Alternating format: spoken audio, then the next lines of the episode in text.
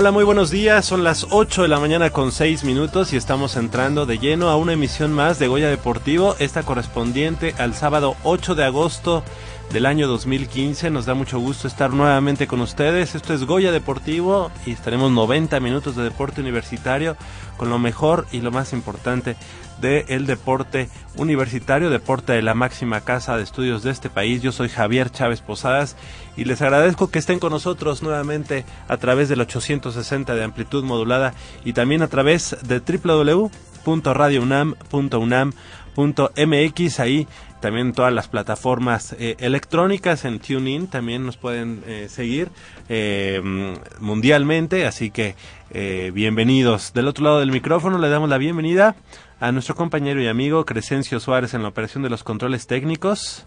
Eh, también agradecemos a Francisco Mejía en la preproducción, aunque él no está aquí físicamente, bueno, en la semana se trabaja con él para hacer la preproducción del programa.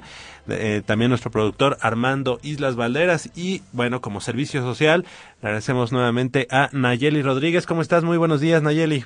Gracias, muy buenos días, Polo, Javier, a toda la, nuestros radioescuchas. Muy contenta de estar con ustedes y pues gracias a ustedes por esta oportunidad. Al contrario, Nayeli, gracias, bienvenida. Y también eh, saludamos con mucho gusto a mi compañero y amigo Leopoldo García de León. Muy buenos días, Polito, ¿cómo estás? Buenos días, Javier, muy buenos días eh, a todo el auditorio. Nayeli, ¿qué tal? Pues ya listos para comenzar con esta nueva edición de Goya Deportivo ya todo listo para que el día de mañana también a Puebla, ¿verdad? Pues vamos a Puebla a ver qué tal nos va el día de mañana. Esperemos que se retome lo que se dejó de hacer ahora el partido pasado contra Toluca y este que también estuviste ahí y que también estuvimos ahí y ya hablaremos más adelante de esto y esperte, como te repito esperemos retome Pumas este la dinámica del primer partido y, y que este juego que se perdió sirva para afinar detalles y ver qué es lo que se puede este, todavía mejorar, componer ¿no? y mejorar. Fíjate que eh, ahorita que, llegue nuestro productor, pero me dio una buena noticia eh, durante esta semana. Y es que bueno, como ustedes saben, en, en, este mes, mes de agosto, estamos cumpliendo años al aire aquí en Goya Deportivo, cosa que nos eh, da mucho, mucho gusto, mucho orgullo decirlo, porque bueno, a final de cuentas somos el, el único medio de comunicación que hay oficialmente del deporte de la Universidad Nacional Autónoma de México. Por ahí, obviamente, hay dos o tres notas por, por Gaceta UNAM, eh, en, cada, en cada edición de Gaceta UNAM. Eh, está la página de, actividades deportivas, pero como un medio de comunicación eh, de este tipo electrónico, pues somos el único desde hace ya mucho tiempo. Eh, nos da mucho gusto que estén con nosotros siguiéndonos desde hace mucho tiempo también algunos de nuestros amigos, pero me comentó durante la semana que hay la posibilidad, el proyecto de que la próxima semana o dentro de dos nos acompañe aquí gente de TDN para el, para el programa de Zona Puma y bueno, pues sacar un reportaje con respecto con respecto de nuestro de nuestro programa de Goya Deportivo en ese otro programa que es del, del equipo de Pumas eh, de fútbol asociación, de fútbol profesional en TDN para Zona Puma. Así que me, da mucho orgullo, mucho eh, mucho gusto y bueno, pues ya en las próximas emisiones lo estaremos platicando para que nuestros amigos que, que, que tengan cablevisión o que puedan ver TDN pues ahí también nos, nos pueda seguir este en un programa especial. Qué bueno, Javier. Este, pues tú eres de, los programas y tú eres el que has este abierto aquí toda la has ido abriendo camino para todos los que llegamos después. Es, es un orgullo y fíjate que qué mejor que se haga una especie como de ¿cómo le llamaríamos? Eh, pues si no es un... Es un reconocimiento. Sí, un reconocimiento que mejor lo haga la televisión privada en este caso y, y en el anuario que, ah, que, salió hace algunos meses, este, ni siquiera se mencione al, al programa. como se debe haber hecho en algún espacio, un, un par de hojas. Yo creo que bueno, eh, usted, tú sabes lo que has trabajado y lo que han hecho los muchachos que han pasado por aquí y lo, importante es que eh, el programa sigue, el programa va creciendo y esperemos que dure muchos años más. Gracias, gracias y a, a, Nayeli, a Crescencio, a Armando Islas Valderas, a ti en lo personal, eh, Leopoldo, y también, pues obviamente, a quienes han venido a participar en Goya Deportivo desde Iván, Ivancito Pérez, Rodrigo de Buen en su momento, también nuestro amigo Marco Loera, este, Manolo Matador Martínez, eh, Jessica eh, Rodríguez también. Eh, y que bueno, desinteresadamente aquí, están, aquí estamos al aire frente a, un micrófono, muchas veces desmañanados, desvelados, pero con mucho gusto de estar aquí semana a semana. Así que te lo agradezco también, Polo, que, que, que hayas tomado este, este proyecto de Goya Deportivo también como muy tuyo. Y bueno, pues obviamente lo es, así que eh, gracias, gracias por estar con nosotros. No, hombre, al contrario. Sí, y bueno, pues esta mañana tenemos mucha, mucha información y si les parece, para que no se nos vaya mucho tiempo, vamos a iniciar precisamente con los Juegos para Panamericanos 2015 y es que este viernes el estadio de la Universidad de York fue testigo de la inauguración de los Juegos para Panamericanos Toronto 2015 que se desarrollarán eh, o desarrollarán su quinta edición del, del 7 al 15 de agosto y en la cual los representantes de la UNAM, Gustavo Sánchez Martínez, así como Daniela Velasco, estarán eh, presentes. Toronto verá la participación de 1.608 atletas de 28 países que competirán en 15 deportes, todos clasificatorios para los Juegos Paralímpicos Río 2016. Este sueño para los deportistas adaptados Inició en 1999 en la Ciudad de México cuando por primera vez compitieron en la fiesta más grande del, del continente, con la participación de mil atletas provenientes de 18 países en cuatro competencias deportivas. Los Juegos cobraron una gran relevancia al ser clasificatorio para los Juegos Paralímpicos Sydney 2000. Fíjate, para su segunda edición en Mar del Plata 2013 sumaron 500 atletas más para un total de 1.500 de 28 naciones en nueve deportes. Cuatro años después, y gracias a la importancia que fue tomando el deporte paralímpico entre los aficionados, Río 2007 fue la primera competencia en utilizar un mismo comité organizador para los Juegos Panamericanos y los Parapanamericanos. En la última edición realizada en tierras aztecas, 1.300 atletas de 26 eh, países en 13 deportes vieron participación. En Guadalajara los mexicanos consiguieron 165 podios, 50 oros, 60 platas y 55 bronces. Y en todas las ediciones México ha sido un gran animador del evento Y es que hasta el momento la delegación nacional cuenta con un total de 809 medallas, de las cuales 309 son de oro, 282 de plata y 218 de bronce. Por lo cual, en esa ocasión, los tricolores llegan a Toronto con el único objetivo de continuar, de continuar poniendo en alto el nombre de nuestro país. Así es, pues hay em, varias eh, disciplinas para panamericanas, como es el caso del atletismo, el básquetbol en silla de ruedas, eh, bochia, bochia es, es como un fútbol, pero que están este, en duela, Sí, en duela. Eh, ciclismo de ruta, ciclismo pista, fútbol 5, fútbol 7, golbol, judo, levantamiento de pesas, rugby en silla de ruedas, esa nunca, nunca me ha tocado verla, natación, tenis en silla de ruedas, tenis de mesa, tiro con arco y voleibol sentado. Eh, Daniela Velasco competirá los días 11, 12 y 13 y 14 que son semifinales y finales de los 200, 400 y 800 metros planos, mientras que Gustavo Sánchez, el tritón universitario, lo hará en 100 y 50 metros libres, 50 mariposa, 50 metros pecho, 50 metros espalda, los días 8, o sea, el día de hoy, 10, 11 y 12 de agosto. Y bueno, pues precisamente como lo decíamos el día de hoy estará debutando con el 100 y 50 metros libres. Así que mucho éxito, la verdad es que han, han tenido una gran, gran trayectoria en el deporte paralímpico, tanto Daniela, Daniela Velasco como el caso de Gustavo Sánchez, también el, el universitario, también multimedallista en los Bueno, Gustavo Sánchez es un secuencia aparte, Javier. de veras, es, un, eh, es un joven exitosísimo siempre ha puesto el nombre de México y de, de la universidad en alto y no es raro y no sería raro que estos juegos también nos, nos regalara este, algunas preseas porque de veras es un, es un deportista excepcional, ¿eh? Qué bárbaro. el número de, de competencias que tendrá son, son dos, cuatro, cinco, cinco competencias diferentes yo quisiera saber si no hay otra más para que se lo echen, ¿no? También porque está tremendo. Gustavo Sánchez siempre será un, como igual que, que la joven eh, Daniela, ¿se llama? Este, es, eh, Daniela Velasco, sí. Pues digo, es un orgullo porque a final de cuentas son gente que entrena durísimo y, no hay juego juegos que se vayan sin presión, ¿eh? De verdad. es, es, a destacar eso. Y bueno, eh, que tenga discapacidad y eh, no le impide, por ejemplo, ir al gimnasio.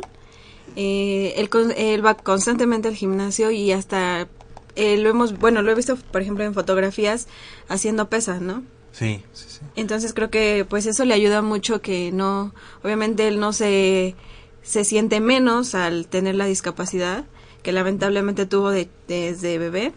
Entonces, este, pues muchas felicidades a Gustavo y esperemos, y yo creo que va a dar un excelente papel. Sí, tanto él como Daniela Velasco, la verdad, un orgullo para, para la universidad. Así las delegaciones paralímpicas siempre dan muy buenos... Sí. Este, Recordarás en los primeros años, eh, bueno, arrasaba, bueno, no arrasaba, pero estaba en los primeros sí, Siempre han sido eh, este, Una potencia delegaciones, ajá, han sido potencia y delegaciones importantísimas. Delegaciones a vencer, ¿eh? En muchos deportes. Sí, y le damos la bienvenida en este momento a nuestro compañero y amigo Jacobo Luna. ¿Cómo estás, Jacobo? Muy buenos días. ¿Qué tal, Javier? Polo Nayeli, ya encantado de estar aquí otra vez con ustedes. Y adentrándonos en el tema de Gustavo Sánchez, pues no hay que olvidar que viene de conseguir medalla de bronce en el Campeonato Mundial IPC y que se celebró del 13 al 19 de julio. Yo pensé que se llevaba el oro. Ajá, en, en, Glasgow, Reino Unido. Bajó considerablemente su rendimiento con respecto a las otras dos eh, ediciones del Campeonato Mundial IPC, pero con eso Gustavo se subió al podio por tercer mundial consecutivo eh, y se convirtió en el único en hacerlo en tres ediciones consecutivas. En 2010, en Eindhoven, logró tres bronces y en el, y en el Mundial de 2013 en Canadá logró un oro, una plata y tres bronces. Ahora consiguió nada más, eh, bueno, bueno, no nada más, la medalla de bronce y en las, en las demás pruebas eh, obtuvo quinto lugar en 50 metros libres, sexto lugar en la prueba de 100 metros libres y octavo lugar en 150 metros combinado individual. Pues fíjate que él, que había arrasado también en los Juegos Paralímpicos en eh, Londres, eh, pues ya está viendo en este momento que ya hay quien quien le pueda este pelear no y que lo puede relegar hasta el quinto lugar o sea que bueno pues ahorita va a ser también algo importante el hecho de que siga siga trabajando que siga viendo qué estrategia tomar para retomar ese ese juego ese lugar paralímpico que tuvo en, en el 2000 ¿Qué, qué edad tiene ahorita Gustavo Sánchez? 24 Es muy jovencito. Sí. Sí, muy jovencito. Pero digo a reserva de que lo revisemos ahorita pero debe tener entre 22 y 24 Sí, ¿verdad? Yo creo. Pero co- compitiendo a nivel elite, más o menos, como desde qué edad. no pues sí no, Es que sería importante, porque yo, yo sí, siempre a llevo ese, muchos años. a ¿eh? ese nivel sí a ese nivel, Sí, o sea, sí, y, y- y al contrario, lejos de decir eh, o de pensar es que eh, trae una baja, no, bien lo dices tú, ya, y- y empieza a llegar gente que, que se pega más a, a- a competirle, pero también hay que entender que Gustavo Sánchez, este pues competencia que hay, competencia en que siempre está Brillando. clasificando y siempre está, exacto, siempre está en los primeros lugares. Digo, es normal. Dicen que ese dicho de que no es eh, lo más difícil no es llegar, sino sostenerse. Es Sí. ahorita la prueba de fuego, yo creo, para, Para Gustavo. Sánchez. ¿verdad? lo más importante Sí, el, bro- el bro- el bronce que obtuvo en el Campeonato Mundial IPC fueron los 200 metros estilos libres. Entonces, recapitulando, fueron fue tercero, eh, quinto, sexto y octavo. ¿Cómo le fue en el Campeonato Mundial? Aunque, como dice Polo, creo que Sí, eh, es, es normal, eh, creo que es normal después de tanto tiempo mantenerse a tan alto nivel competitivo y en los primeros lugares, creo que es normal que tengas un pequeño declive, pero es bueno que venga en este momento y no En los Juegos en, do- Paralímpicos. en En 2016, los Olímpicos. cuando vienen los Paralímpicos. No, y algo importante también es que, eh, digo, estamos hablando de un cuarto, tercer eh, lugar y un quinto lugar a nivel mundial, ¿no? sí, sí, sí. Y, y to- y todavía nos, nos damos el lujo de así como decir, ¿qué pasó? ¿No? ¿Por qué? ¿Por qué? Es ¿Qué que pasó? a eso nos tiene acostumbrados. Exacto, exacto, nos Bueno, tiene acostumbrados. eh, Gustavo tiene 21 años. Mm, 21. Este, y aquí eh, en una página dice que inició a los 17 años más o menos. Fíjate, ya como quiera que Y lo hemos tenido varias veces aquí en el programa, Sí. nada más de que ahorita nos recordábamos su edad, pero ya le estábamos echando tres años más. No, tiene 21 años. Bueno, es que a los 24 va a seguir todavía. Sí, no, pues Ah, ya- su- yo creo que en el mejor momento, ¿no? Es que platicas con él y, y su madurez, su- Claro. eh, es un tipo centrado, eh, maduro, sabe lo que quiere hacer y te da la impresión de un tipo que lleva bastantes años en el deporte, que sí los lleva, pero parecía veterano de 20 años en el, en el deporte paralímpico, pero la verdad es que es un muchacho, es un joven. Muy joven. Sí. Y hablando de natación, ¿qué piensan sobre el problema que se acaba de meter México? En que no dieron las, las marcas que supuestamente mandaron. Pues es muy lamentable. eh, yo leí bastante sobre esta noticia y es lamentable, pero mira, yo te se lo dejo a la reflexión de la gente y nada, simplemente digo, es el reflejo de lo que es este país, desgraciadamente, en todos los rubros. Donde le rasquemos, como dicen, sale pus. Y esta no fue la excepción. El único que ha dado la. Si pudiéramos dar un poquito cara el entorno, porque yo no. Carlos Padilla. Este, resulta que para el campeonato mu- mundial que está celebrando en Rusia, este, mandaron alrededor de 10 competidores, nadadores mexicanos, pero falseando los tiempos eh, que necesitan eh, como registro para poder entrar a esas ¿De competiciones. verdad? Entonces, eh, desgraciadamente, eh, ya la FINA está enterada de, enterada de este problema y las autoridades del deporte mexicano no han dado la cara. Te digo, el, el único es el licenciado Carlos Padilla, eh, que ayer yo escuché la entrevista que le hacían. Él está dando la cara y él quiere que esto se, Llega se le dé un seguimiento y que pues tenga que pasar lo que tenga que pasar y, y si son castigos severos uno de ellos es que eh, pueda quedar la natación mexicana suspendida por un largo tiempo de toda competición y este Bueno, que digo, yo, yo entiendo ese que es un gran, podría ser un gran castigo, pero que a final de cuentas, bueno, pues que México no esté en los mundiales de... No, No, pero es que ojo con lo que afecta, o sea, eso le afecta también a los clavadistas, Ah, a. Rommel Ah. Pacheco, a Paula Sí, porque Espinosa. es ¿verdad? Ajá, No o sea, podrían le ir a afecta los a todos. Juegos A- a todos. Olímpicos. mira eh, un ejemplo rápido eh, hay hay hay dos de- dos tipos de récord el A y el B entonces México casi todos sus, sus nadadores tienen récord B más o menos se, se apegan a esa Sí. Resulta que este les modificaron les alteraron los récords a manera de que estaban casi eh, bueno en el A y mejores que el A entonces este sí de verdad es- lo, es que una- pasa es que lo que dice increíble. Carlos Padilla Becerra, el titular del Comité Olímpico Mexicano, fue buscando el fogueo internacional de los atletas. Así es. Entonces, supongamos que el récord mexicano, el récord nacional, en los 100 metros libres es de, voy a dar un tiempo, ¿no? 1.09. Ese es el récord nacional. Y para el Mundial de Kazán, inscriben a los nadadores con 59-53. Haz de cuenta. Haz de cuenta. Entonces, en el momento en que compiten, Se dan cuenta. pues se dan cuenta, oye, pues, o sea, aquí tú, aquí tú lo ¿no? metiste con 59, 53 y el, y el tiempo que trae este atleta, pues dista mucho de eso que tú me diste, que, que incluso es mejor que el récord mexicano. Y el récord mexicano no lo posee ese, ese nadador. Es que hay dos cosas, fíjate, yo no sabía y tengo que hacer, digo, claro, yo no lo sé todo ni nadie, pero yo no sabía que hay dos tipos de récord, el mexicano y el nacional. El mexicano tú lo puedes hacer en cualquier lado. lado, Ajá. pero el nacional es en los, en los juegos, eh, ¿qué hay, no? En, la- en los nacionales que... Entonces, hay dos récords, ¿no? A final de cuentas, el mejor, el mejor récord, este...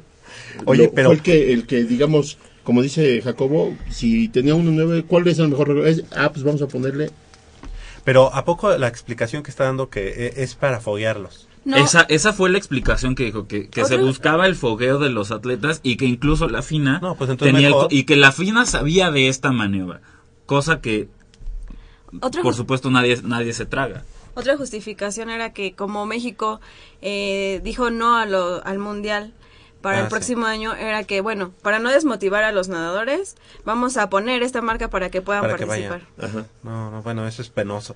Muy penoso porque además mejor haces a lo mejor un campeonato uh, Y aquí y- te- y los traes. delicado. Los traes para competir con ellos, y aunque hagan el ridículo, Y- pero ya no, no haces. Y es eso. que estamos ya inmersos en, eh, digo de veras, eh, es- este Carlos Padilla mencionaba, dice, mira, este es un ejemplo como, como cuando el fútbol, los cachirules, haz de Sí. cuenta, fue una cosa así similar, una cosa igual, digamos. Es que, y volteas al básquetbol y, y también, y volteas a, a donde volteas hay problemas en el deporte mexicano. de ese tipo. Entonces, ya no solo es el hecho de, de, de, de- de- de estar eh, violando las leyes continuamente, sino que ya se acostumbró este país a hacerlo. Eso es lo delicado. Y ahorita, como bien lo dicen, afectan a todos los nadadores, no nada más a los que compitieron, sino a toda la natación. Y que te voy- México. ajá, los clavadistas. el problema son los clavadistas. Claro. Porque los realmente, digo, seamos Son los medallistas. que el- en cuanto a natación, en cuanto a natación, salvo María Fernanda o Fernanda. Fernanda González, de quien González. hablamos el, el programa pasado, ella no fue al Ah, campeonato mundial de Kazán, Porque Rusia. ella sí daba la marca, ¿no? Sí, da, por supuesto que daba la marca. Pero en la Federación Mexicana de Natación le dijeron, no, pues no vas. Al mundial no vas. No vas. Porque Va- va- vamos ¿no? a llevar a, a estos atletas. Tú no vas. Tú quédate. Vamos a llevar estos atletas que dieron el casi el récord mundial. Le están peleando a Michael Phelps. No, Ahora, no, no. imagínate el ridículo que hacen, o sea, por siquiera ponerlos a competir, o sea, imagínate que estés nadando junto a Phelps y estos chavos, pues digo, con todo respeto, pues los deja con dos con dos vueltas este de, Sí. de- de diferencia, ¿no? Y otra cosa es que, bueno, eh, dejando como un poco al lado los nadadores, los clavadistas que tuvieron eh, eh, una, un entrenamiento desde que terminaron los pasados Juegos Olímpicos y que se estén preparando para... Que cumplen su ciclo. Ajá, y Pero que... que al final de cuentas no hay muchos nadadores que fueron a, juego- a Juegos Olímpicos. No, pero habla de los de- no, de los clavadistas. Ah, o sea, clavadistas, que ellos no tienen nada de culpa, que María Espinosa quizá podrían ser sus últimos Juegos Olímpicos por la edad que ella cuenta. Romo Pacheco. Y, por ejemplo, Alejandra Orozco, que pues lo- eh, los juegos pasados fue cuando debuta y que este podría haber sido otra vez unos juegos muy importantes para ella para seguir creciendo y que no asistan por problemas que tienen la, La administración. la administración, pues la verdad es que no, pues no es Pero nada echen la culpa a la secretaria como en el fútbol, ¿no? Ándale. Acuérdate que siempre hay alguien, Siempre y entonces van a decir, pues fue la secretaria, ¿no? La que se- No- entonces no corren a la bien. secretaria y se acabó el problema. No, Qué de veras bárbaro. es penoso, de veras es alarmante. Eh, nosotros pensábamos que nada más en la política, este, eh, y me refiero a la política a nivel, este, Cámara de Diputados, todo este rollo, se veían esas cosas. No, no el deporte Oye, está ¿tú pensaste que, ya con los plurinominales teníamos, teníamos suficiente? Ya, no, sino que no. ahora ya el deporte está invadido, ya llega gente indeseable y bueno, de veras es ya es de escándalo esto. Yo no sé quién va a poner un alto en, en- en este. Yo pensaba que el deporte en algún momento estaba a salvo y resulta que No. ¿Y sabes qué es lo peor? Que vo- volvemos a lo mismo, vienen los Juegos Olímpicos, donde podría ser el retiro de algunos clavadistas, como el, ca- el caso de esta Paula Espinosa. Entonces podría ser, hace cuenta, el, el, el cerrojazo, el ¿Y colofón de, de- de una carrera exitosa. Entonces que tómense. Oye, tomen y por esos- ejemplo, nado sincronizado también. También. Todos. Y Todo. polo. todo lo que estaba, todo lo que está dentro de la digo, federación. me refiero a los que tienen posibilidades de estar en Juegos Olímpicos. Y en el caso de, de nado sincronizado, siempre También. está.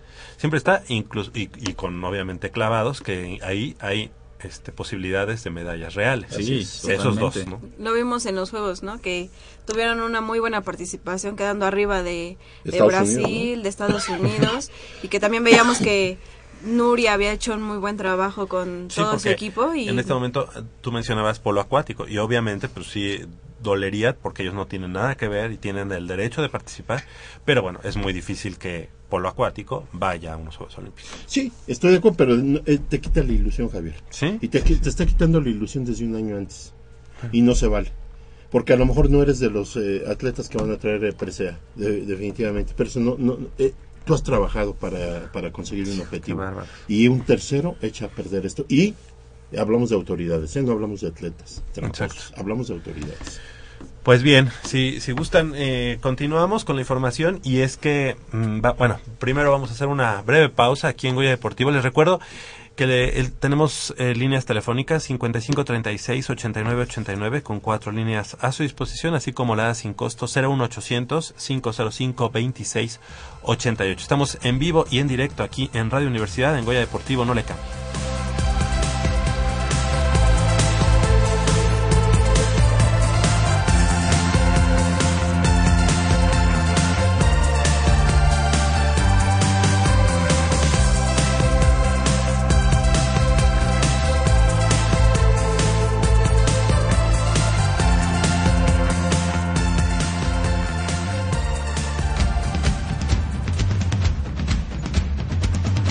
Deporte vive en nuestra máxima casa de estudios.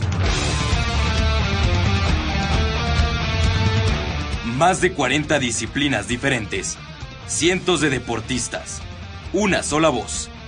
Goya Deportivo. Cada sábado el felino se apodera del cuadrante. 90 minutos del deporte de tu universidad. Escúchanos todos los sábados de 8 a 9.30 de la mañana por el 860 de AM. Goya Deportivo. La voz del deporte universitario.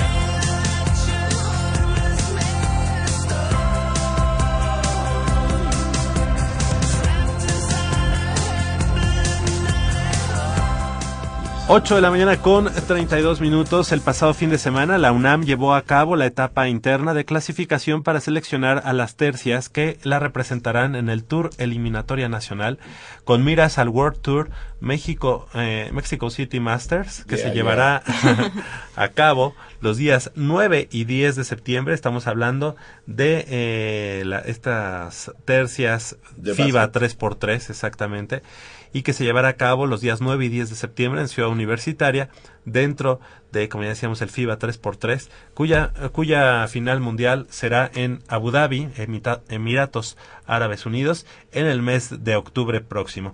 En la duela del frontón cerrado se llevaron a cabo los partidos donde se dieron cita 14 equipos que se inscribieron con alumnos universitarios, jugadores y exjugadores de los representativos de la Universidad Nacional. Por la UNAM lograron clasificarse varios equipos, el equipo de Quick Bangers, eh, universitarios, Expumas y Azul. Ahora estos equipos deben eliminarse del 7 al 9 de agosto con los equipos de la Asociación Deportiva Mexicana de Básquetbol en, en eliminatoria a celebrarse en las canchas de alto rendimiento de 3x3 en Ciudad Universitaria ubicadas en el área de frontones.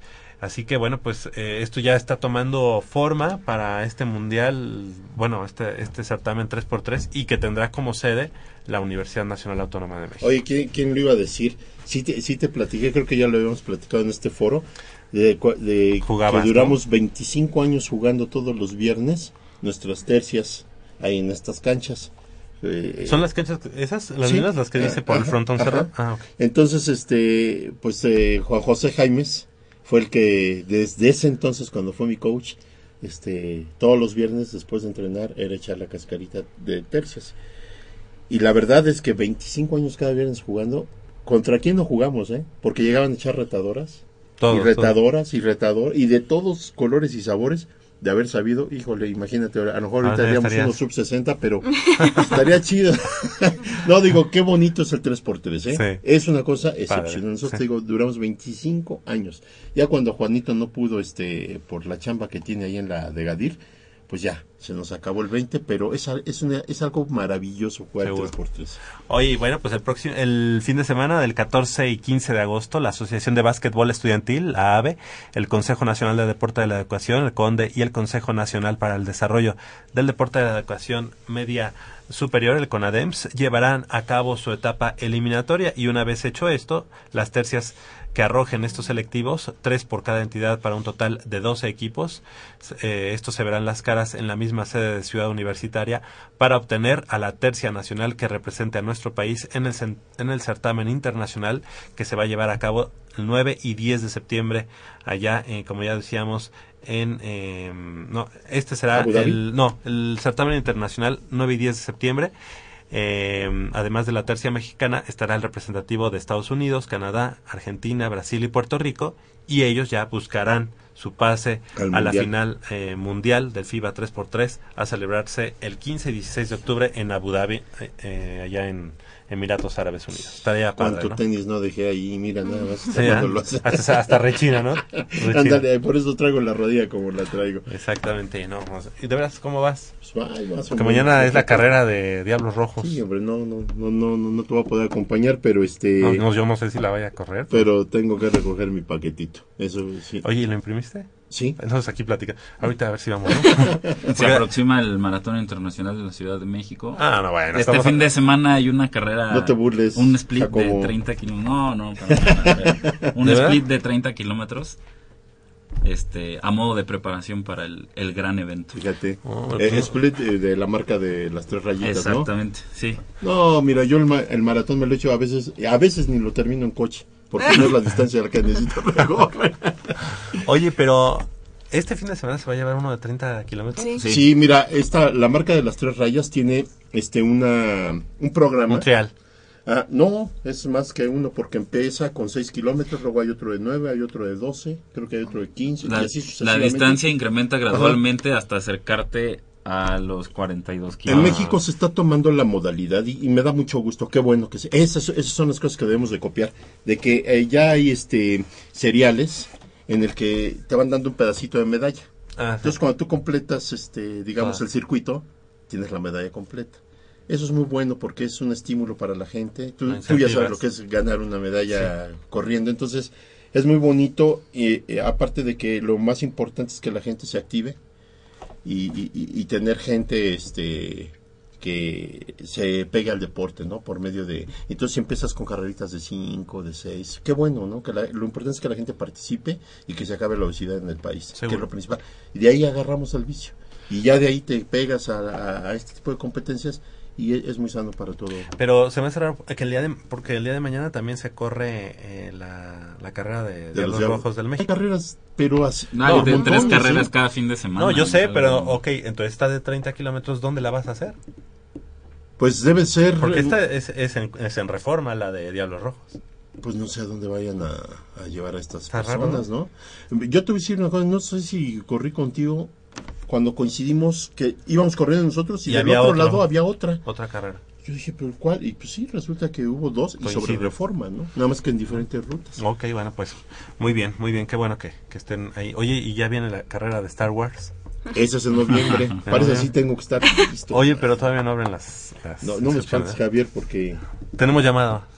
Jacobo. José Juárez, que dice que las mentiras en el país pues no se acaban. La SEP le lleva mintiendo años a, a, la- a las Naciones Unidas sobre las calificaciones de, Sí, de, de los niños aquí en México. Y nos habló ta- José Juárez. Y nos habló, habló también el licenciado Enrique Ortiz desde Guadalajara, Jalisco. Una triple felicitación por el programa, por el mes que estamos ya en mes de aniversario de Goya Deportivo Gracias. y por eh, el enlace que vamos a tener con, con TDN o la visita que va a venir Sí, de sí. TDN, de los de Zona eso, Puma. Para hacer el reportaje, exactamente. El Le agradecemos mucho también a nuestros amigos de, de Zona Puma, que normalmente lo- los veíamos ya, ahorita ya les, les he perdido un poquito la, la pista. eh, sigue siendo en viernes. eh, Es que luego era viernes a las en seis de la miércoles. Ah, Es en miércoles. Este muchacho, el que le Sí. dicen el rojo, también ya participa en otro en Programa. otro programa en Televisa Deportes y este, pero qué bueno, ¿no? Sí, Y digo, claro. no que no pase de noche el esfuerzo que han hecho ustedes por por el programa. ¿Qué hacemos? Bueno. ¿no? ¿Qué hacemos? Sí, no, no, Súmate, súmate. Oye, y también comentar, eh, hace una semana, no, cuando fue el primer partido de Pumas en, la, en el Estadio Olímpico Universitario contra el equipo de Monterrey, ¿quién se lanza? Ay, ¿quién se lanza? Este, había, teníamos tres ganadores de boletos para, para ese partido y como les comenté, fue el medio maratón Ajá.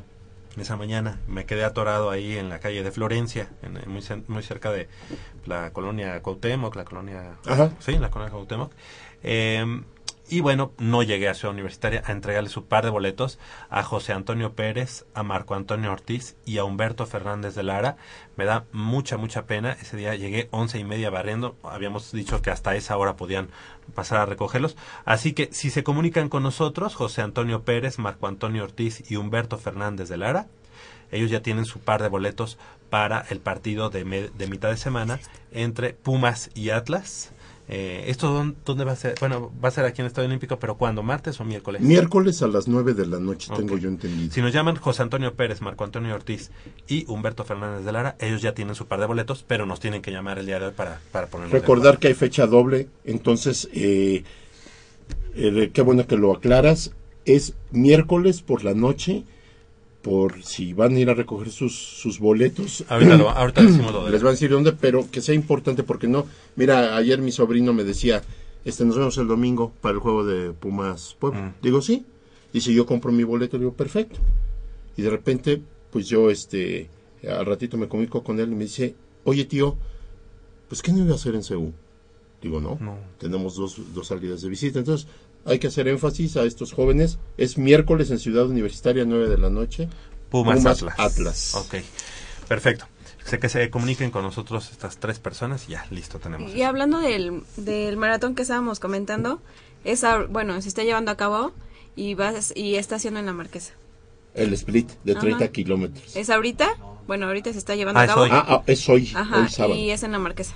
Ah, fíjate. Por eso no pude ir.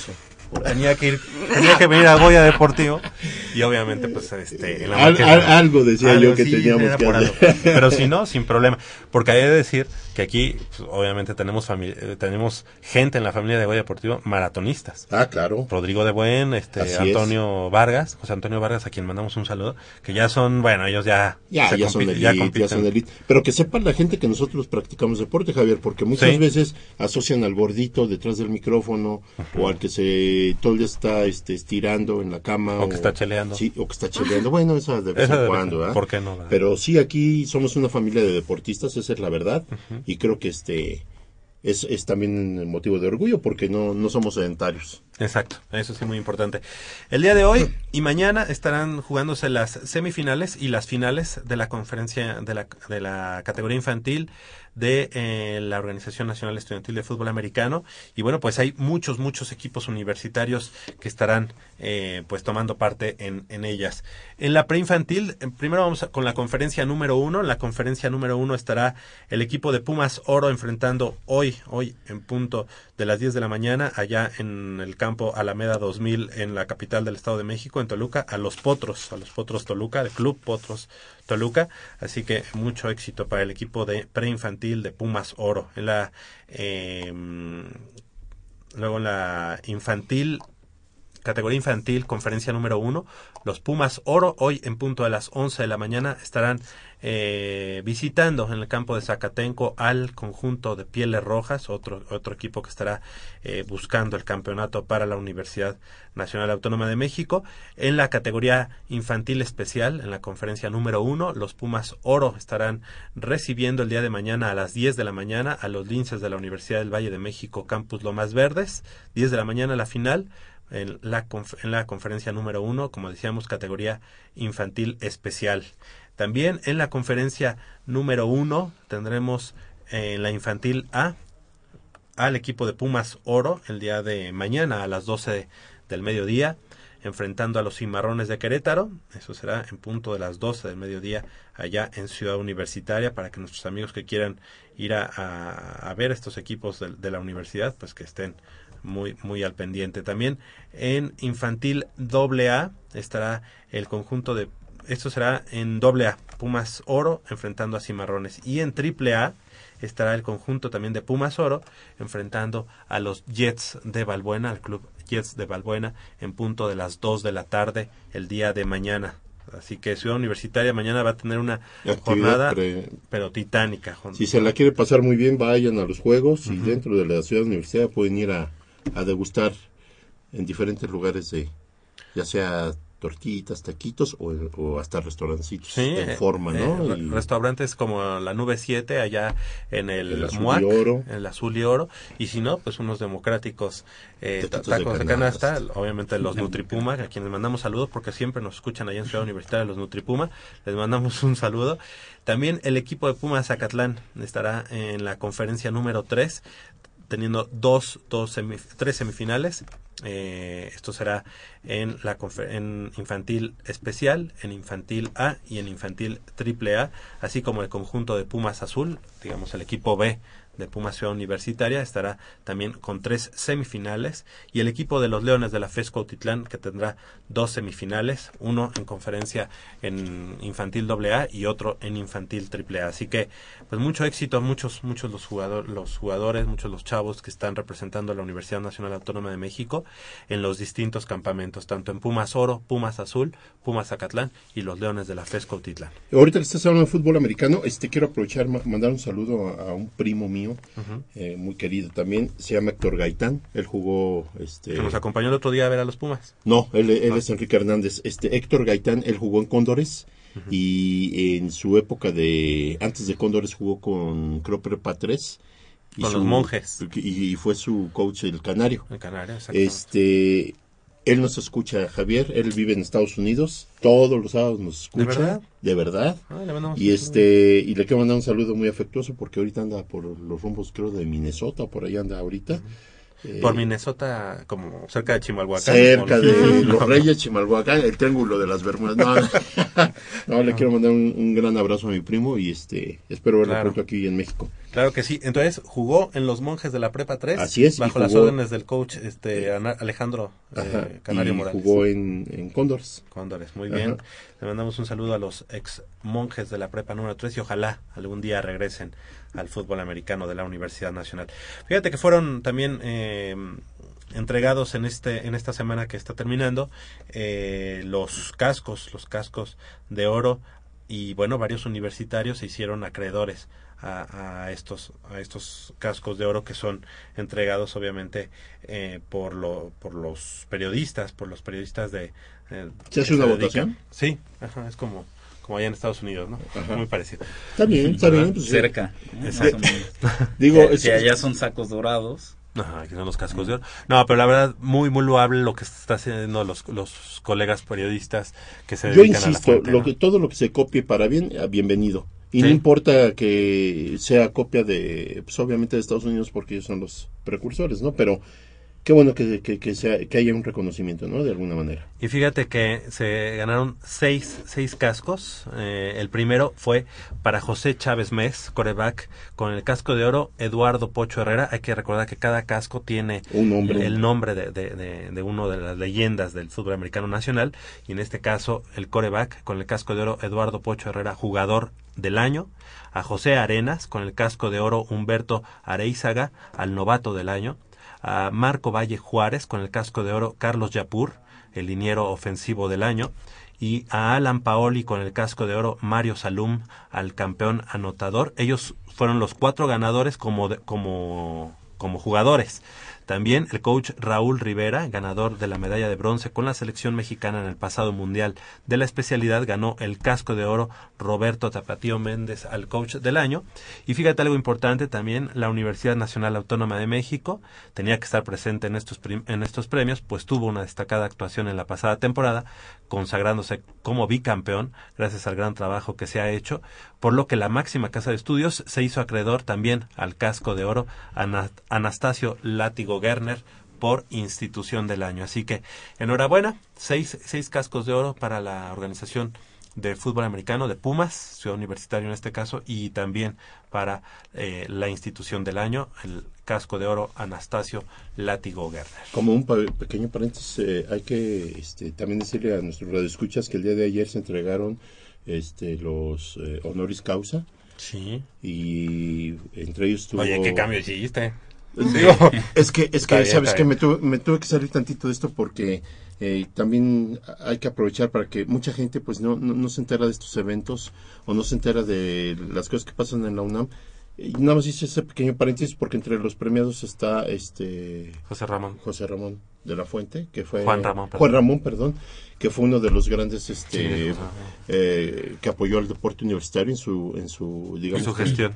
en su gestión eh, el deporte Creció muchísimo. creció bastante o por lo menos no estuvo tan descuidado como otras ocasiones. No, y además, este, bueno, obviamente veníamos de, de una etapa oscura de la historia universitaria, después de una huelga de nueve meses, Claro. y de pronto este, llega Juan Ramón de la Fuente y, bueno, po- posiciona nuevamente a la universidad. Eh, Por eso quería hacer ese paréntesis, Sí, porque bueno. él fue él No, bueno. apoyó mucho al deporte universitario, ¿no? Y, Sí, sí, sí. y- y lo llegamos a ver en varios eventos. Y regresando al tema, estos cascos de oro son diferentes a los premios que otorga la UNEF al término de cada temporada. Sí, sí, Hay sí, que sí. hacer la acotación. Hablando de fútbol americano nacional, eh, de fútbol americano de la UNAM, Juan Francisco Espinosa Martínez ya salió del hospital, pero todavía no se reincorpora a los entrenamientos. Sigue sin entrenar. Es entendible que el coach Raúl Rivera no quiera mm, tocar el tema, no quiera mencionar eh, lo sucedido. Haciendo labor de investigación, obviamente van surgiendo temas y pues se- da que este no ha sido el único, ¿no? También por ahí salió a la luz el caso de un muchacho de Durango que se, que vino a hacer eh, vino al tryout para Pumas EU de Liga Mayor, se quedó y a manera de novatada, a manera de iniciación lo agarraron a- a golpes con un remo de madera en las regaderas del, vestidor, su- su- sufrió varias fracturas, eh, fue a dar al hospital, denunció los hechos y al denunciarlo las, eh, las autoridades de la UNAM obviamente fueron a, cuestionar al equipo y en el equipo la respuesta fue pues aquí todos somos una familia, nadie sabe nada, nad- nadie te va a decir nada y así fue como murió el tema, pero pues a raíz de esto es, como empiezan a surgir Claro, o pero sabes, más cosas. sa- pero sabes también eh, esa esa historia también también la, la escuché. Hay que hay que hay que tomar cartas en el asunto, pero realmente es muy complicado que, que realmente llegues al fin al final de eso. O sea, cómo cómo puedes comprobarlo, qué tan qué tanto sabes si no están haciendo leña del, del árbol caído después de lo que sucedió con el otro jugador. Bueno, mira, este eh, en podría estos- ser muy en podría estos ser. casos yo creo que hay una especie, digo, eh, eh, hay una especie de antecedente y con los reportes médicos, ¿no?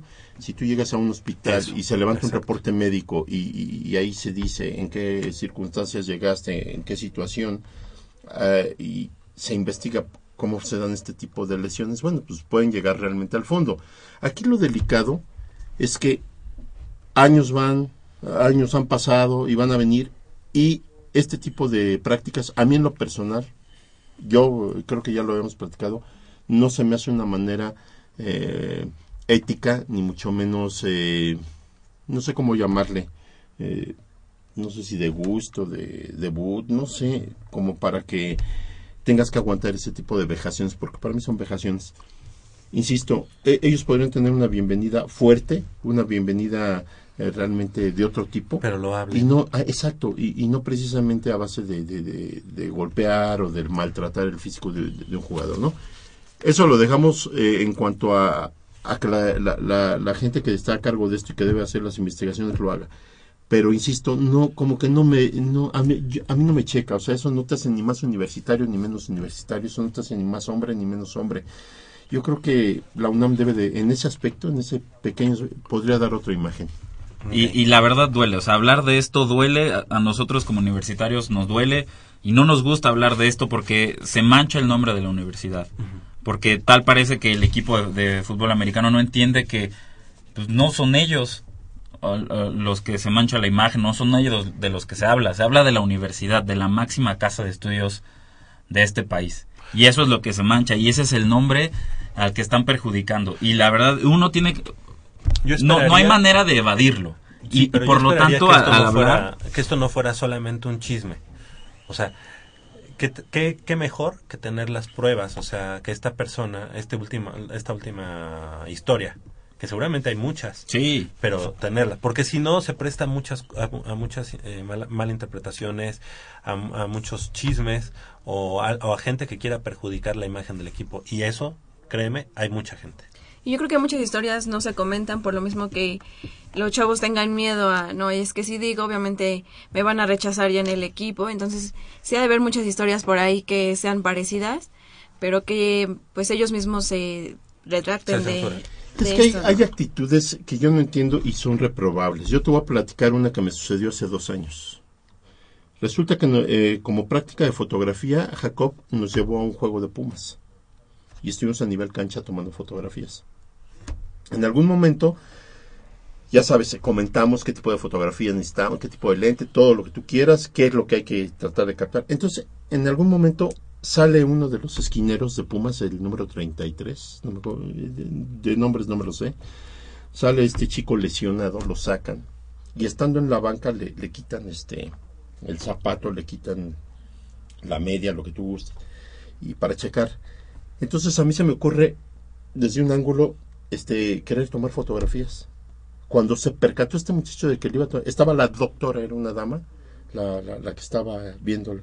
Cuando se percata él de que, de que este, yo le iba a tomar fotos, se, se reincorpora, no, no de pie, sino se sienta y me empieza a gritar, no tomes fotografías, no tomes fotografías. Y yo me extraño y sigo enfocando. que ya te dije que no tomes fotografías. La doctora volteó a verme así como diciendo, pues quién sabe qué pasa.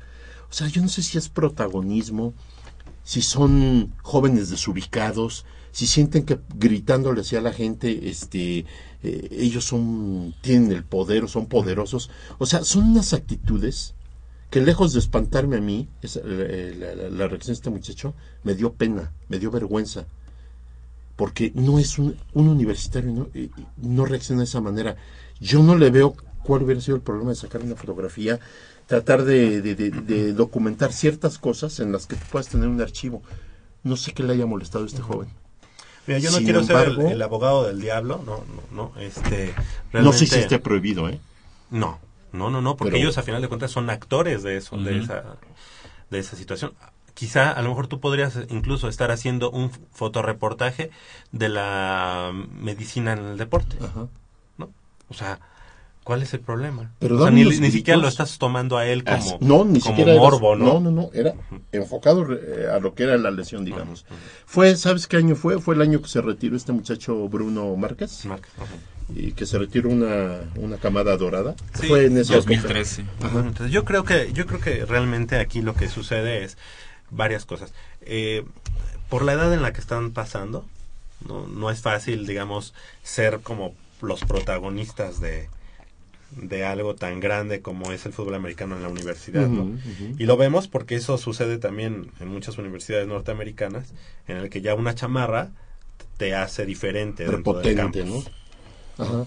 Entonces, eh, cuando tuve la oportunidad de, de- de estar eh, y de visitar a los, bueno, de ir a, ver el partido de los Seminoles de la Universidad Estatal de Florida, este, al llegar al campus, bueno, el campus es, tú, tú sabes cómo Punto y son, aparte. ustedes saben cómo son, este, llegas y bueno, pues son dormitorios tremendos, este, edificios y hay lugares, casas, casas muy específicas donde están las hermandades, ¿no? Las hermandades. Y como ya iba a ser el partido entonces estaba llegando mucha gente. Entonces yo vi varias eh, actitudes de ese tipo solamente por traer La chamarra de, de tu campus no entonces eh, digamos que no, no es algo que es que, que sea positivo pero de alguna manera es son actitudes como muy de ese tipo no como muy de, de, de los jugadores de fútbol americano y más en el caso que no debía de ser pero más en el caso de- del equipo de los Pumas, que a, que a final de cuentas ha sido un equipo exitoso y Claro. que al día de hoy, en el escaparate deportivo de la Universidad Nacional, deportivo de la Universidad Estudiantil, estoy hablando estudiantil, pues es el deporte Elite. elite y que tienen todo. O sea, tienen comida, tienen este prestaciones importantes, me refiero a si necesitan cambiarse de horario, necesitan cambiar de turno, muchísimas cosas que los hacen especiales. Ahora, si a eso le sumas que juegan en un estadio para 60 mil personas, que, que, que son bicampeones, que este, tienen cuerpos eh, moldeados, que han estado Atléticos. eh, atléticos, pues entonces... Pues ya- Pero si tienes todo eso y aún así tienes una actitud prepotente, tienes eh, es- es- estos desplantes, ¿qué te dice eso? Tienes todo menos una, pu- una ayuda psicológica, un, una- un apoyo en ese aspecto. Pero eso ha que te haga todos, mantener ¿eh? los pies en la tierra. Eso Es- eso, eso, te puede hablar de un mal manejo, de que se han causado mal el programa del fútbol americano en, en la universidad. Porque sí, por un lado tienes todo, pero descuidas Lo lo- la formación humana. Porque hay que La recordarlo. educación. El fútbol americano más que deporte y, los mismos eh, jugadores te lo dicen, ¿eh? Me forma como persona. Sí, te forma como persona, pues demuéstralo. Por ¿No? Y, es- y creo que ese aspecto se ha dejado mucho de lado. Pero ni siquiera estamos diciendo que sean todos. Y aquí decirle No, que el claro, jugador- en todas eh, eh, en toda, re- toda Mira, regla tiene su eh, excepción y seguro están los jugadores ejemplares. Son, son 70 jugadores. Cuando Sí. tú tienes una mala actitud ante la gente, ante un grupo de amigos o ante la sociedad, muchas veces dicen, "Ah, ¿y te jactas de ser universitario? ¿Cómo es posible que un universitario haga Exactamente. lo que...? ¿Sí me entiendes? Entonces asocian de que o damos a entender o la gente nos asocia con que somos gente que tenemos un poquito más de educación o tenemos una preparación No, que nos no- permita defiendo, ¿eh? convivir con... Pero no hay que generalizar. No, no, no. No. Y además, creo que esto ha sido. Pero sería cíclico. sería vendarnos los ojos, decir que no tienen esas actitudes y que no se comportan de esa Pero manera. Sería ponernos un- una venda No, en los yo ojos no- y, y- ajá. y- y no ver la realidad y no ver las cosas Cuando el, tec, son. cuando el Tec de Monterrey estaba, con- estaba en Onefa y ellos eran los, los ganadores, los mandamás, eh, las mismas actitudes que estamos diciendo nosotros eran criticadas en Monterrey, ¿no? Cuando los Tigres les ha tocado ser campeones, también. En el caso de los Cóndores, cuando fueron este, cuatro veces campeones nacionales, pues realmente tú, tú escuchabas este, cómo, se, cómo se jactaban ellos o cómo caminaban. Entonces, pues realmente era, era así como, pues sí, mucha petulancia de muchos, de algunos jugadores, no de todos. Sí, no, no, no, no, yo no estoy generalizando, yo, no estoy contando de casos Sí, aislados. y yo no respaldo lo que hagan, no, no, no. Pero sí creo que es así como que una característica muy, muy bien definida. En el caso, por ejemplo, también de la Universidad de las Américas, que tú vas al campus de la UDLA, en Cholula, y es un campus norteamericano. Tú te das cuenta, tiene todos los rasgos de un campus norteamericano, de una, de una universidad este, norteamericana. Y tiene los mismos casos. O sea, hacen lo, hacen lo que quieren, como que en los dormitorios ellos tienen así como que posibilidad de, de ejercer cierta, cierta fuerza. Es algo como que muy eh, del fútbol americano. ¿Que está mal encausado? Sí. Sí, pero no porque pase eh, en otros programas está justificado en la No, Universidad no. Nacional Autónoma de México. Ahora Pero la es que no, no hay que hacer leña del árbol No. caído porque ahorita, ahorita sucedió lo del, lo de, la- lamentable, lo de este chico que, que entró incluso a terapia intensiva. Ya está fuera, Ok. De repente ya sale otra persona que es Duran, de Durango y no sé qué. Bueno, no hay ni fotos de él. no hay- entonces ya, ya a mí me empieza a, a llamar la atención de que al rato, proceso, va a sacar un reportaje de todos los que fueron este, maltratados. No sé, no sé, a mí este, como que sí siento que, que hay de repente una campaña en contra de. Bueno, Pero ahora- No estoy diciendo que ustedes formen parte. no, no, O que coincidan con nada. eso. Pero de- Yo estoy dejando, totalmente de acuerdo. dejando ¿eh? este tema de lado, creo creo que es eh, lo de la no- las novatadas y, y los procesos de iniciación, esto que estamos tocando en cuanto a- al comportar o, o al manejarse por parte de los jugadores, eh, entra en otro aspecto, que digamos lo podemos echar en el mismo saco, pero de alguna manera eh, separarlo. Y, y esto es importante señalarlo porque pues no es, no es la manera en, en la que nos gustaría que se comportara el equipo. Ahora aquí la pregunta es, ¿dónde queda la humildad ante el éxito? ¿Dónde queda la humildad ante la victoria? Ante los triunfos. ¿Dónde queda la humildad ante los campeonatos? Pues yo creo que es igual como pasa muchas veces en el fútbol, ¿no? Que están en categorías eh, bajas a, por ejemplo, primera división y suben y bueno, los chavos ya, ya se vuelan. Entonces puede pasar lo mismo con el fútbol americano, ¿no? Hacer liga mayor, que podría ser como la categoría más grande aquí en México, pues igual también se, pues el van del suelo, ¿no? Se fue, ajá. Sí, Entonces- pierde- pi- pierden el suelo fácilmente. Sí, pero eh, co- sí coincido. O sea, la verdad es que eh, esos argumentos que están dando es por ello eh, el éxito que ha tenido o, o el éxito que tiene el programa de fútbol americano de, de Pumas Zacatlán. ¿sí? Porque precisamente es el programa que, que tiene muchos muchas carencias. Pero es la antítesis de Pumas EU. Ajá. Porque por lo mismo, ¿no? O sea, porque yo tengo no este yo soy estudiante de aquí de Acatlán, trabajo, estudio ah, y no me dan todo lo que le dan a otro, ¿no? Pero eso también, o sea, al interior de, de Acatlán también este pues los chavos saben que son del fútbol americano y también tienen otra actitud. Entonces, todo se va dando dependiendo el, el- en, el, en el entorno que te muevas, ¿no? O sea, en el TEC de Monterrey, imagínate la clase de jugadores que, que en ese momento ya eran campeones o bicampeones o tricampeones y que nadie les podía ganar, ¿no? Entonces, y, y teniendo todas esas escanogías. Ahora mira, esto es una, ok, eh, tú tocaste un punto muy importante que no, que no, no te gusta o no, no se desea que se haga este, leña del árbol caído, estoy de acuerdo, pero cuidado, eh, esto es un aviso. Y un aviso muy importante y de veras que las autoridades y en este caso los, eh, los staffs de cocheo tomen conciencia de esta situación. Esto ya es un aviso. Ya hubo una o dos manifestaciones de inconformes. Y vamos, no podemos dejar esto, como dice Jacobo, no podemos ponernos una venda y decir no pasó nada y doy la espalda y ya mañana sale el sol para todos. No, cuidado, esto es un, un aviso de algo que se les puede ir de las manos, si es que no se les ha ido ya de las manos en otras ocasiones. Y lo que no deseamos es precisamente esto, que el fútbol americano se ve inmerso en este tipo de actividades en las que, pues, desgraciadamente, en algún momento pueda peligrar hasta la integridad de, de cualquier muchacho. ¿eh? Yo creo que Hablamos de, de cualquier es el gran momento para que a partir de este año se hagan esas, ese tipo de novatadas con lo que ha hecho bien el equipo de Pumas EU, como eh, ir al Hospital Infantil de México, al Instituto Nacional de Pediatría, que, que eso lo hagan solamente los novatos. Exacto. Que sea algo que, te, que, sea tem- que sí sea Y no templanza solo para visitar a los niños, que eso ya es un es algo muy importante, o a los ancianos, sino insistía yo, a ver, este este albergue necesita mantenimiento. A ver, señores, van a ser tres días, pero de rifarse aquí. Que hagan la Y- colecta, que hagan su boteo y con ese dinero Exacto, compren pintura y Exacto, con esa que pintura... se pongan a pintar, entonces te digo, viste, A- a- ellos se ven como personas como cualquiera de nosotros, porque son personas como cualquiera de nosotros. Hacen un acto de altruismo, ponen en alto su nombre y el de la Universidad Nacional. Y les cuesta a ellos. Así es. ¿no? Y También económicamente. Pumas EU, obviamente, si ya tiene nombre, todavía va más para arriba. Entonces, todo este tipo de acciones Sí. se podrían dar de una manera Qué bien mejor. organizada y qué Qué mejor que lo decimos así, porque estamos, sí, poniendo el dedo en la llaga, pero también, o sea, aportando algo. ¿no? Alternativas, ¿no? Alternativas. O sea, no, no- no necesitan borrar la, la, la, la novatada. no. Simple y sencillamente que sea algo que sea realmente, eh, que temple tu espíritu, como Sí, ellos ¿no? dicen. Eh, a, a zonas rurales, no sé, llevar alimentos, llevar, no sé, eh, llegar a, a zonas rurales y, y- y hacer... Sí, la ventaja es que aquí en México tenemos mucho mucho por hacer, ¿no? Claro. O sea, no hay falta de que, hijo, es que no, ya, pues aquí, ¿qué hacemos, no? ¿No? No, hay muchas claro. cosas, ¿no? así es.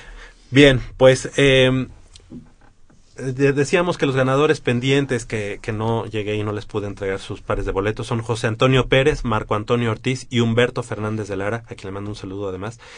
Ojalá nos puedan llamar al, al 55 36 89 89. Ustedes ya tienen su par de boletos para el partido Pumas Atlas, pero nos tienen que llamar Y que nos dejen un comentario Ajá, al respecto. sí. al respecto sobre el partido contra Toluca, el partido contra Lebrijes o lo que se viene a media semana contra Atlas. Si, si ellos tres, si alguno, si ninguno de ellos tres o alguno de ellos no, no nos llama, damos por entendido que no van a ir. Entonces, más adelante vamos a regalar los cinco pares de boletos. Por eso estamos diciendo José Antonio Pérez, Marco Antonio Ortiz y Humberto Fernández de Lara que nos llamen y que nos digan, sí, sí voy a ir y ustedes ya tienen su par de boletos y además una disculpa por, por no haber llegado ese día, que me la pasé ahí atorado ante el medio maratón. Quien nos llamó también fue Alfredo Figueroa Valencia. Ah, le mandamos un saludo.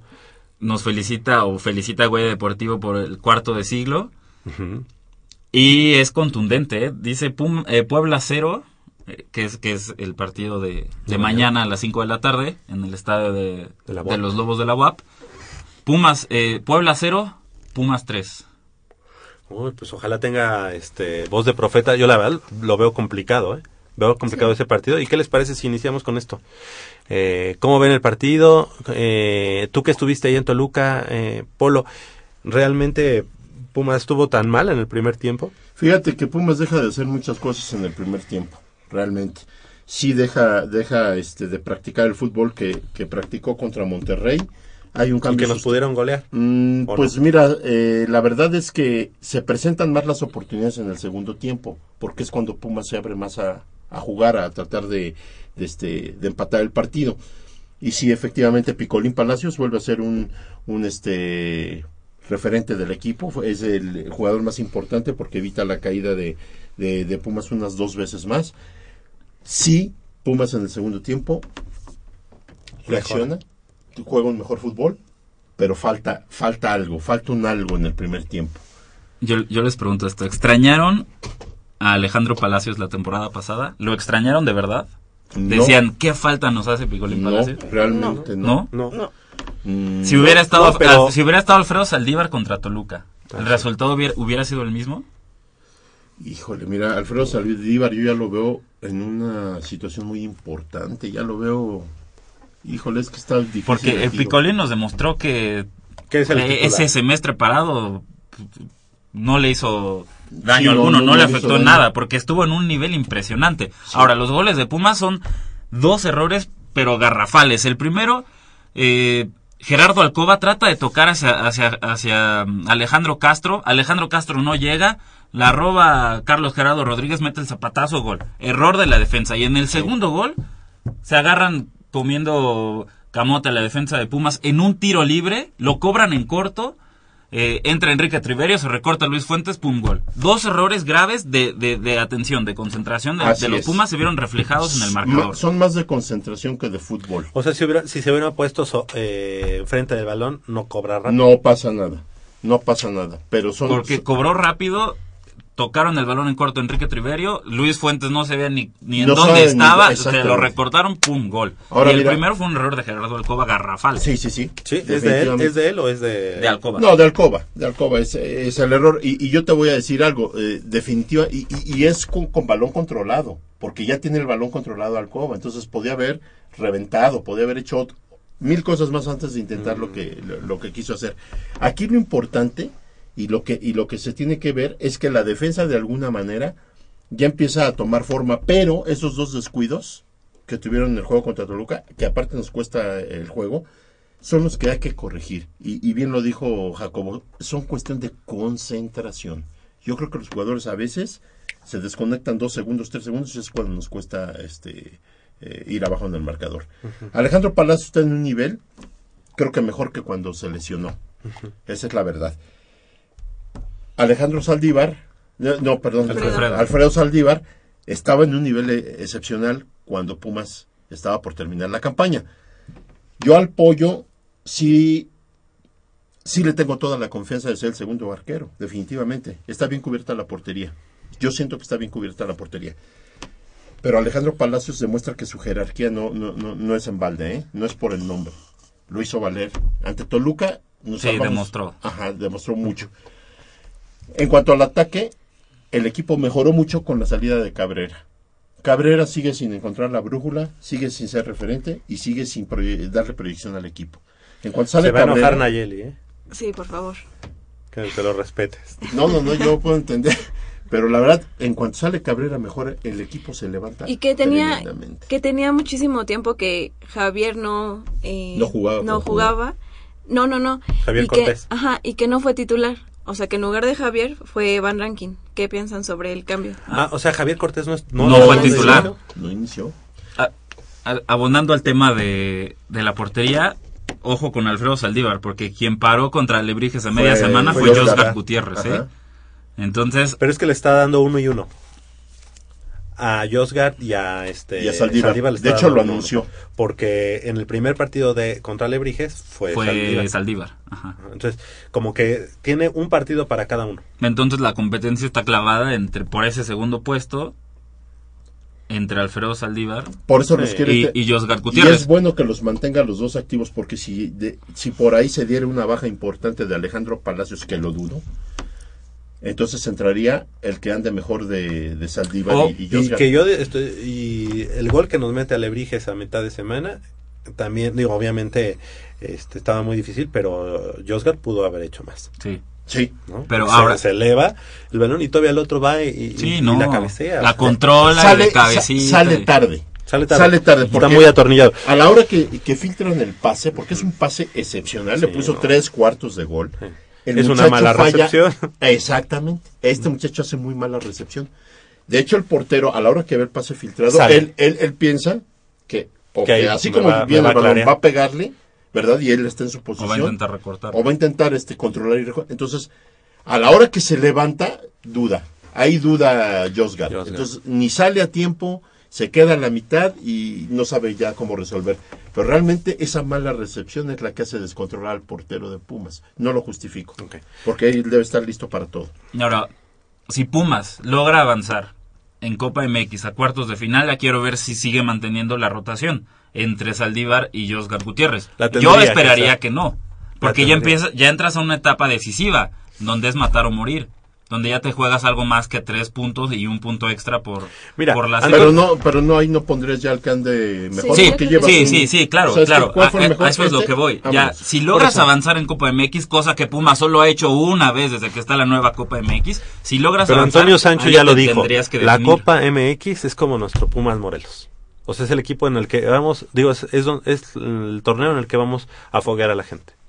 Sea, Pumas no, en la No Copa MX interesa. no, no le Pero interesa. es que cómo no te va a interesar la Copa MX cuando ves a Tigres que se coronan en la Copa MX contra Alebrijes y esa y ese título de Copa MX lo lleva a, Copa Libertadores. Libertadores. Y en Copa Libertadores pues ya sabemos hasta dónde llegó, lamentablemente no pudo ganar, pero es a lo que voy, o sea, la, la Copa MX pues no es nada más un torneo se podrá ver así como un torneo de adorno. Bolero.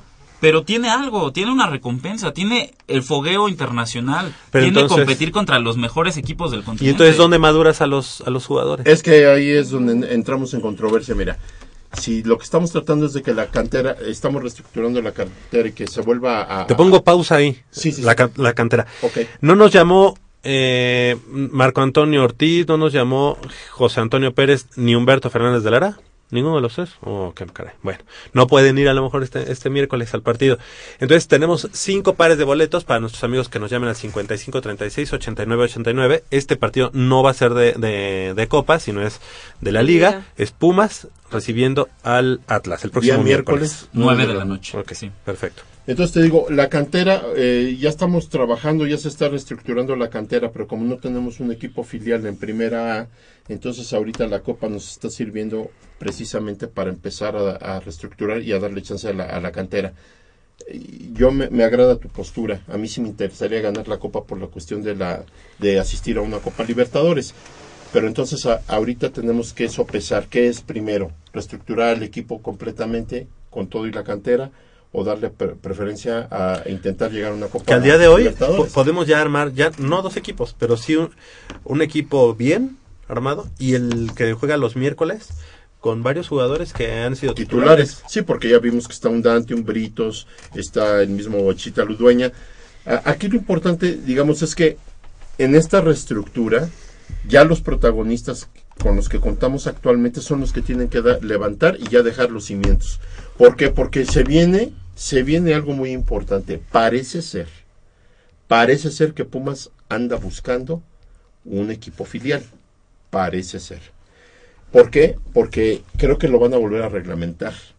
Parece ser que va a ser otra vez. Obligado. Ahorita está obligado a tener uno en segunda división, no en primera. Entonces, pero parece ser que se va a volver a reglamentar porque muchos equipos precisamente se han deshecho del De equipo de primera A, entonces la primera A pierde cierta Sí, calidad. claro. Estaba Cruz Azul Oaxaca, adiós. Adiós. ¿Ya no está? Pumas Morelos, adiós. Entonces, eso a la liga, a la primera A, la digamos que desluce un poco y a la vez baja un poco de Sí, calidad. exactamente. Porque no es lo mismo jugar contra las filiales de Pumas, de Cruz Azul, de América, de Chivas, que jugar contra el Alebrijes. Y, digo, lamentablemente son equipos de menor eh, calidad, aunque a veces demuestran lo contrario, contra um, este equipos de, menor envergadura que nadie los va a ver. ¿Sí me entiendes? Entonces, un Celaya, todos ese, ese tipo de equipos, digo, no, no tienen el jale y son imán de taquilla los equipos filiales de, de los de la primera división, ¿no? Si va un Pumas Morelos a jugar, te llena más el estadio que si va, pues, no sé, el Correcaminos. Sí, y yo creo que esa esa pésima decisión de, de de Alberto García. Alberto García Yo te di el reportaje y creo que ahí lo cada tienes. cada que cada que lo veo ahí en Fox, creo que es donde sale, Sí, ¿no? de verdad, Fox Sports. Así a mí yo me da coraje, dije, bueno, este qué quería hacer con Pumas o qué? Pues no sé, no sé qué. No tenía ni idea. No tenía idea, ¿no? Pero qué mala Pero bueno. decisión. Eh, bueno. Adelante. no, adelante, Nayeli. Hablando de, de cantera, ya va a haber un canterano que irá a jugar a Holanda. Entonces esperemos que, que le vaya Debuta bien. hoy. Ajá, hoy debuta y su nombre es Sante- Santiago, Palacios. Palacios. Pero él sí es, digamos, de cantera y, de- directamente salió para allá. O sea, es que luego Se hay muchos... Pensé que me ibas a Normal. decir Héctor Moreno, Y canterano de parece, Pumas y parece ser, y parece ser que fue de los afectados con la desaparición De Pumas, Moreno. Sí, claro. Muchos buscaron salida y en el reportaje que yo te que, Sí. que te di, hay, hay hay declaraciones de jugadores importantes que quedaron muy muy resentidos, quedaron ¿cómo en el abandono Sí, por sí, culpa de Alberto García, ¿no? Entonces, este muchacho que dice Nayeli, Ya se fueron. ¿Con qué equipo, Nayeli? Con, eh, bueno, no, a ver, corrígenme mi pronunciación, por favor. No importa, échale. Eredivisie. Eredivisie. Eredivisie. No, pero esa es la liga. Esa es la liga, pero ¿con qué equipo va Ah. este? Es Sí, lo bueno sí. que tenemos gente aquí que sabe. Digo, seguramente nuestros radio escuchas sí lo saben. Y pero a mí más. me dicen, ah, el Eredivisie ese nunca lo había escuchado, pero debe ser Con bueno. el equipo Heracles. El ah, Heracles Almelo. Ay, güey. Heracles Almelo. Entonces va Ay, a compartir vestidor. Bueno, ¿Es- ¿Eso lo dijiste en inglés? ¿O ¿Cómo fue? Es, es, es flamenco.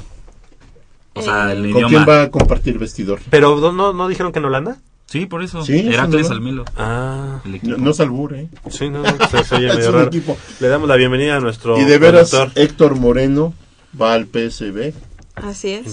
Ya está contratado, Qué ya ayer fue a hacer las pruebas eh, médicas y físicas para bueno. quedarse en el PSB. Es un jugador que Es tarde o temprano tiene que regresar a Pumas. Va a regresar a Pumas, él lo dijo, ¿no? Tarde o él está a la fecha, él viene a México y lo primero que hace es irse si, a si nuestra defensa central ahorita son está conformada por un par de veteranos que no que, Que no recibamos con los brazos Uy, abiertos a no, Héctor Moreno.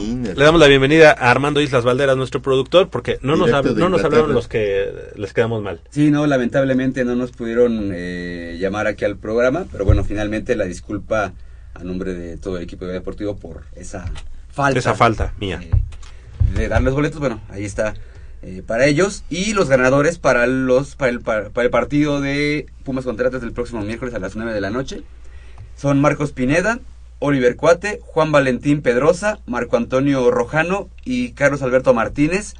Todos ellos a partir del próximo martes de 10 a 3 y de 5 a 7 y el miércoles de 10 a 3 de la... Nada más de 10 a 3 Ajá. el, el miércoles. Así es, entonces este para que vayan a la Dirección General de Actividades Deportivas y Recreativas que está ubicada ¿dónde, Javier? Costado poniente del Estadio Olímpico Universitario, extienda UNAM, donde está precisamente la nueva tienda de los Pumas, que hay que decirlo, muy, muy, Está muy muy bonita. padre. Muy bonita. Muy bonito y con bastante ropa. Bastante. Por Oye, cierto, nuestro productor- llegó tarde porque andaba fichando, terminando de fichar al Chicharo. ¿Sí? Sí, sí, sí. Fue, fue a cerrar este ahí. fue a Oye, nuestro productor que cada semana nos sorprende.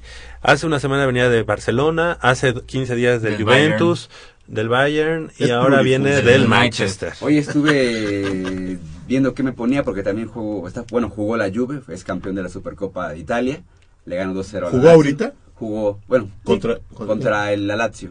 La ahí Supercopa en italiana. Shanghái. Entonces, bueno, hace algunas horas ya. Entonces no sabía qué outfit ponerme hoy, pero dije, "Ah, vamos con el United. También ganó, por cierto, 1-0. Ok. ¿Y por qué no, no- de Pumas no tienes? No. La, la estoy guardando, la estoy guardando. De hecho, Ah. este, me quiero comprar la nueva. Muy bien, muy bien. Perfecto. Pero sí ¿Y yo por qué? ok, repi- repetimos a los ganadores. Marcos Pineda, Oliver Cuate, Juan Valentín Pedrosa, Marco Antonio Rojano y Carlos Alberto Martínez. Todos ellos el martes de 10 a 3 y de 5 a 7. Así es. O el miércoles solamente de De 10 a 3. Con su copia de credencial. Nayeli, favor. considero que Britos, volviendo al tema de Pumas, tiene que ser titular. Ibas a comentar el algo. domingo. ¿Tú qué opinas? Este, sí, eh, a mí me Permíteme, parece... permíteme. Gracias, productor. Gracias. Sí, Hay el próximo sábado, eh, ya lo habías adelantado. habrá- Es lo que te crees. Habrá gente de, bueno, la gente de TDN de Zona Puma hará un reportaje sobre Goya Deportivo. Ah, les agradecemos. Entonces, Oye, ¿Viene entonces, María sí. Eh, no lo sé, no, lo sé, la productora no me ha dicho. No, no creo. No No, me ha dicho, no me ha dicho, pero a lo mejor y a lo mejor el programa de la siguiente semana digamos variará un poco en su formato, quizá la gente de Zona Puma tenga un poco de, De participación, claro. al aire, entonces para que Oye, no entonces extrañen. sí nos tenemos que bañar, ¿no? pues básicamente yo No, les pediría que se vayan muchachos ellos. No, ellos. ok, entonces sí nos bañamos del próximo ¿Nos miércoles. Si el honor es para ellos. ¿Nos pedirías qué? Te interrumpimos. Ah, no, nada más este les pediría que Se comporten, se que no digan que sus no albures. que no seamos eh, Soas. soeces Soeces. como normalmente no, no es cierto. No. Que lleguemos temprano. Que- Básicamente, básicamente eso también va para mí. No, pero eh, solo quería comentarles No. esto y confirmarles que esto sí, sí, es- sí va a ser, sí va a ser, es real. Ayer Oye, ya ¿y ¿no será que, se, que esa, eh, ese sábado llegue aquí eh, Marco Aloera, este, Este, eh, Rodrigo, Rodrigo de de Buen? Ah, Eso ya vamos a ser como mil, mil Sí, co- de- de conductores. Rodrigo Tobar. Rodrigo. Tobar, este, Iván Pérez. Exactamente. Les, Bueno, mandamos, les mandamos un saludo. sí, Son- digo, ahí son, nos son el equipo. estarán, segura- seguramente nos estarán entrevistando, bueno, a ustedes. eh, Y al productor, eh, pues, también, después del, del programa, para preguntarles precisamente, pues bueno, Ah, esa qué situación bueno. del programa de Goya Deportivo.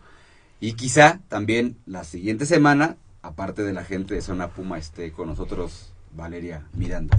Ah, Ojalá, perfecto. Ojalá. Mundialista mexicana y ganadora de la medalla de Bronce. bronce en los Juegos Panam- Panamericanos. Gracias, productor. Entonces, Perfecto. eh, retomando el tema, Javier, este, el juego de Pumas Toluca fue muy importante porque reaparece eh, Matías Britos y le da otra dimensión a la delantera. Es lo que estabas Golazo, comentando, eh, ¿verdad? golazo. Este, sí, a mí me parece que desde un principio tuvo que haber sido titular, sin embargo, bueno, también tienen que pasar por un proceso de, de poder ganarse el lugar. Y sí, me parece que es un muy buen jugador, tiene las capacidades que necesita el conjunto, a pesar de que su estatura no es eh, muy alta, eh, consigue balones por aire muy buenos, que recordemos que varios de sus goles han sido de cabeza, y sí, me parece que tendría que estar... Oigan, y en este, la, la pregunta, eh, Fidel, ¿cómo lo han visto? Bien. Eh, no me gustó mucho el juego contra Toluca. A Fidel eh, le falta encarar, le falta comprometerse un poco más. Yo vi un Fidel en que le quemaba el balón.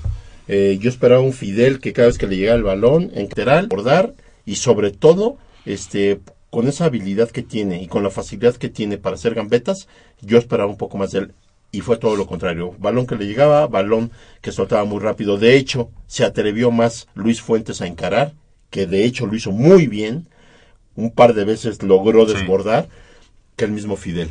Entonces, yo creo que a Fidel le está faltando confianza o le está faltando un algo que no sabría qué decir, porque velocidad, gambeta, actitud la tiene, pero le está faltando algo. Yo creo que se tiene que comprometer más. Es, es temprano en el torneo, pero para la jornada 5-6 ya debemos de tener al Fidel Martínez que nos tiene acostumbrados. Ese es. Fidel Martínez desequilibrante, decisivo y- e incluso cargándose el equipo en, lo- en los momentos importantes de los partidos.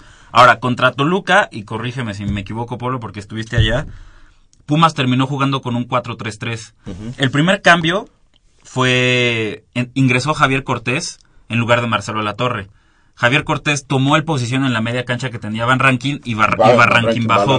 El segundo cambio ingresó Matías Britos y ahí y ahí fue el verdadero el, el verdadero movimiento de Memo Vázquez. Ingresa Matías Britos y saca a David Cabrera. Y entonces Matías. Britos pasa a formar una, un triplete en el ataque con Eduardo Herrera e Ismael Sosa. Y abajo se quedan Alejandro Castro, eh, Javier, Cortés, Y bueno, y Este, no, el de- por el otro lado, este, Ah, el mismo Fidel y ¿quién ¿Fidel? más? Fidel, sí, Fidel se bota para atrás. O sea, me estás hablando de la media. Hizo un 4-3-3. Ajá. O sea, sí. No, eh, el, el triplete en ataque era Fidel Martínez, Ah. Ismael Sosa. No, no es cierto. Y No, es que dijiste no. Herrera. Fue No, Britos. sí. eh, Era Fidel Martínez con Javier Cortés y, y Alejandro Castro en la media, Ajá. como los tres mediocampistas. Y Y, arriba Herrera, un triplete Sosa- con Herrera, Sosa y, Ma- y y- Matías y Matías Britos. Ajá. ¿Y cómo se vio así? mucho mejor. A mí me gustó. Bueno, el que desafortunadamente el que está ahorita muy bajo de rendimiento es Ismael Sosa. Entonces eh, se vio mucho mejor el equipo, pero Sosa no. Bueno, ¿y qué me dices de, de Eduardo Herrera? Anda mal. Anda, anda, no, te, no trae el nivel con el que cerró la temporada. Yo creo que le falta el gol para que se. Así se vieron unos Pumas con más idea, con más garra, más empuje.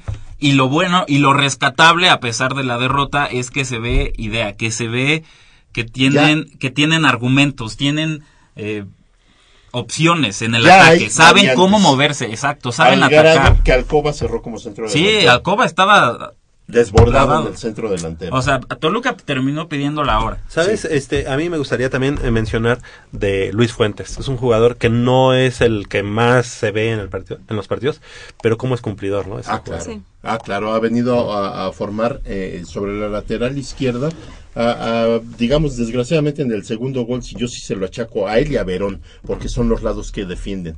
Eh, Verón es más cargado hacia el lado de creo Luis que ese fue más Verón, ¿no? Que Sí. pierde- le pierde el balón por... Ah. También igual no midió bien por Pero ahí. Luis Fuentes sí ha sido muy Se me hace. Luis Fuentes como un Raúl Servín de, Ah, de antes. Ahí te va, Luis Fuentes fue gimnasta. Ah, sí. Luis Fuentes es de estatura mediana. Sí, pero se avienta unos pero brinca saltos. una, un- una cosa tremenda. Entonces es un, es un jugador al que hay que reconocerle que sí, sus esfuerzos son bien, este, eh, sí los vemos, y sí se, sí se siente la presencia de Luis Fuentes. Y fue quien, insisto, desbordó por eh, la banda izquierda. Se descuidó mucho la banda derecha, casi no se jugó por ese lado. Yo creo que Memo Sí. necesita Balancearlo. un poco. Yo a lo mejor mandaba a Sosa por el lado Tu pronóstico para el día de mañana y muchas gracias. Mi por- pronóstico, yo espero un 2-0 Pumas. Ok. Nayeli, gracias. Tu pronóstico. Este, muchas gracias, pues creo que Pumas tiene un partido un poco difícil, pero que bueno, las, las cifras históricas de 44 victorias a cambio de 17 derrotas, pues podría ayudarle y voy un 2-1. Sí, ese es uno de los equipos que se, que se nos da, el pueblo, Ajá. ¿verdad? Muchas gracias, Jacobo. Tu pronóstico. Gracias a ti, Javier, a Nayeli y Apolo, 2-0 a favor Pumas. Y ojo, recuperamos a Daniel Odueña que se lesionó en, la, en el partido contra Lebrige Sanseu. Lo recuperamos y podría tener minutos mañana. Perfecto, yo digo que gana Pumas dos goles a cero. Del otro lado del micrófono, Crescencio Suárez en la presión de los controles técnicos, así como Armando Islas Valderas en la producción. Yo soy Javier Chávez Posadas, les agradezco el favor de su atención, no sin antes invitarlos y recordarles que el próximo sábado tenemos una cita aquí en Goya Deportivo con 90 minutos de deporte universitario, deporte de la máxima casa de estudios. Hasta la próxima.